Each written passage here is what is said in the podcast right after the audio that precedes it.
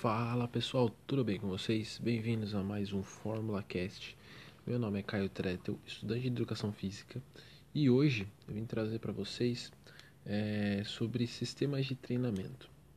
O sistema de treinamento que eu quero trazer, que eu quero falar para vocês hoje, é o básico do básico que qualquer profissional de educação física tem que saber para poder prescrever um treino para pessoas iniciantes, certo? É, aqui eu não vou falar de sistemas eu vou falar de métodos, eu vou falar somente de um sistema que é o sistema full body, que é o sistema para pessoas que estão começando na musculação. É importante a gente lembrar que as pessoas que estão começando na musculação, muitas vezes elas não sabem fazer os exercícios e o corpo delas não está preparado para fazer esses exercícios. Então nós precisamos preparar o corpo dela para que ela possa ter um bom desenvolvimento e que ela continue sempre motivada. Então esse sistema ele é um sistema utilizado para pessoas que não tem nenhum problema de saúde. Você foi lá, você é profissional de educação física, fez a anamnese bonitinho, descobriu que o, que o indivíduo não tem nenhum problema de saúde, não tem diabetes, não tem pressão alta, não tem nenhum problema articular. Ele está prontinho para começar o programa de treinamento. Então vamos lá. O sistema, como eu disse, ele é full body. O que, que significa isso? Você vai treinar todo o corpo muscular, todos os grupos musculares do seu corpo em toda a sessão de treinamento, certo?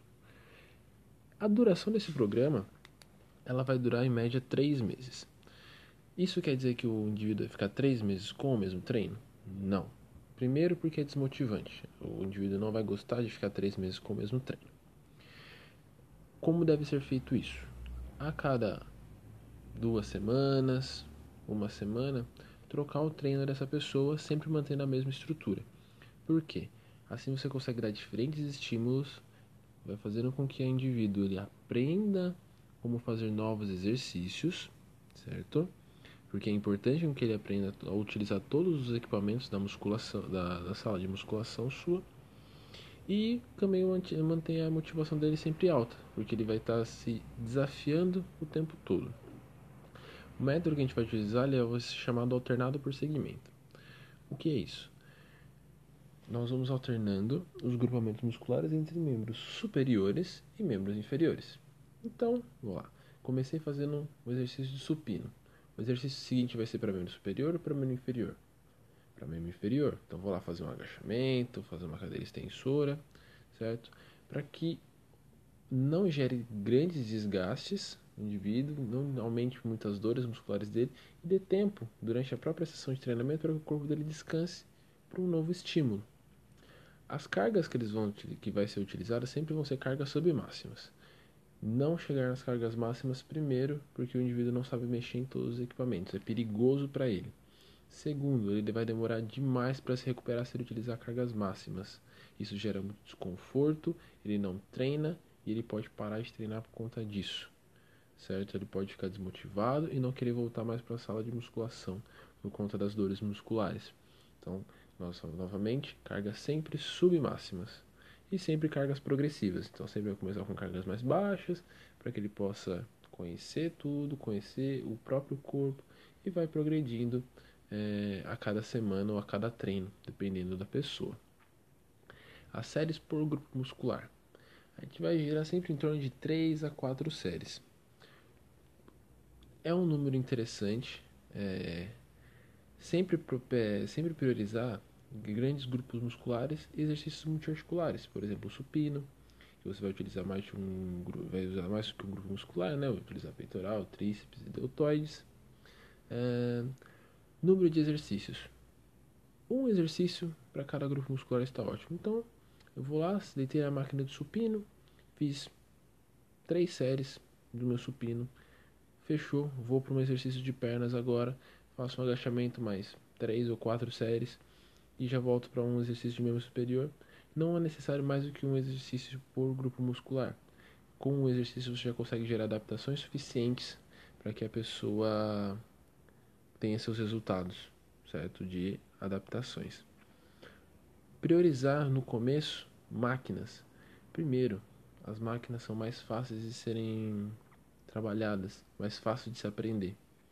É, o, indivíduo, o indivíduo aprendeu, a utilizar as, as máquinas, muito bem. Agora pode começar a colocar pesos livres para ele. porque os pesos livres geram muita instabilidade articular. Então, ele requer uma certa preparação para conseguir utilizar esses pesos livres. Mas você vê que o seu indivíduo chegou lá na academia, primeiro treino dele, mas ele já tem uma boa consciência corporal. Primeiro treino é mais difícil você já saber disso, mas segundo treino, terceiro treino, você já notou que ele tem uma boa. Começou a notar que o seu indivíduo tem uma boa consciência corporal, seu aluno. Então, já está na hora de você poder colocar esses exercícios com pesos livres. É, visto que ele já consegue saber como o corpo dele reage a alguns estímulos. Pessoas que você nota que não tem uma boa consciência corporal, você requer um tempo um pouco maior para ensinar para fazer alguns exercícios, continue nos equipamentos, nas máquinas. É, vão ser melhores, melhor aproveitados. Isso e a chance de lesão no seu aluno é muito menor. O número de repetições sempre gira entre 8 a 12 repetições. Ah, por que esse número? Primeiro, quando nós trabalhamos com repetições muito baixas, nós tendemos a levar muita carga. E isso, como nós já falamos mais para cima, não é legal. Trabalhar sempre com carga submáxima. Mais do que 15 repetições é necessário, vai gerar uma fadiga muscular muito grande também. Então, manter um intervalo entre 8 e 12 repetições é suficiente para que a pessoa possa aprender e ter os resultados de hipertrofia, que ela, que ela quer. Lembrando que agora a gente não está priorizando força, a gente está priorizando mais a hipertrofia. Treinamentos de força a gente vai priorizar mais nos métodos, mais nos sistemas mais, mais adiante. Amplitude de movimento, sempre utilizar amplitude completa, a menos que o indivíduo tenha alguma limitação por qualquer problema que seja. Ah, ele vai fazer um agachamento, ele sente desconforto no joelho. Então você vai refazer um agachamento com movimento mais reduzido certo? Ou trocar de exercício, dependendo do caso. Ah, foi fazer o supino, ele não consegue descer tudo porque ele tem um encurtamento muscular. Tudo bem, faz o exercício um pouco mais curto, mas sempre que possível utilize a amplitude completa do movimento. A gente consegue ter melhor resultado na ativação muscular. A velocidade de execução dos exercícios. Sempre na fase concêntrica gira entre 1 a 2 segundos e na fase excêntrica entre 2 a 4 segundos. A fase excêntrica, a fase onde a gente tem os melhores resultados para hipertrofia e força, então sempre priorizar nessa fase. Lembrando que a gente não consegue isolar uma ou outra, mas a gente pode dar uma certa ênfase em uma do que na outra. Então sempre focar na fase excêntrica. Tentar fazer a fase excêntrica mais lenta. Uh, 4 segundos é o suficiente, não mais do que isso. É extremamente desnecessário fazer mais do que 4 segundos, porque não tem resultados maiores, não tem evidências de resultados maiores com carga com velocidade de execução excêntrica mais lenta do que 4 segundos. Outra coisa importante que muitos profissionais eles negligenciam é a respiração. Uh, a respiração ela é importante para que a pessoa não passe mal durante o treino, né? E nesse caso, nesse sistema que nós estamos utilizando para pessoas iniciantes, a respiração ela pode ser tanto ativa quanto passiva ou quanto livre. Não é indicado utilizar a respiração bloqueada. É extremamente importante que a gente ensine o nosso aluno a respirar durante os exercícios para que ele não passe mal. E como nós estamos começando com ele, pessoas que vão passar mal no treino são pessoas que não voltam a treinar. E nós queremos sempre que as pessoas continuem treinando para que né, ela, a gente leve a saúde para o maior número de pessoas. Quantas vezes por semana o indivíduo deve treinar? ah, duas a três vezes por semana é o suficiente. Não treinar mais do que isso. Por quê?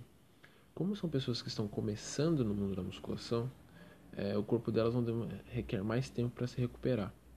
Então, fazendo dias alternados. Ah, segunda, quarta e sexta, sempre dando um dia de intervalo, para que o corpo dessa pessoa possa se recuperar.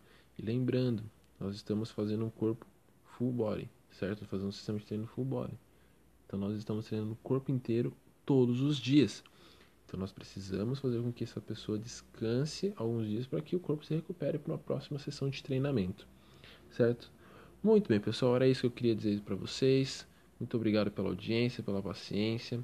Dúvidas, críticas, sugestões são sempre muito bem-vindas. Compartilhe com seus amigos se você gostou e até a próxima.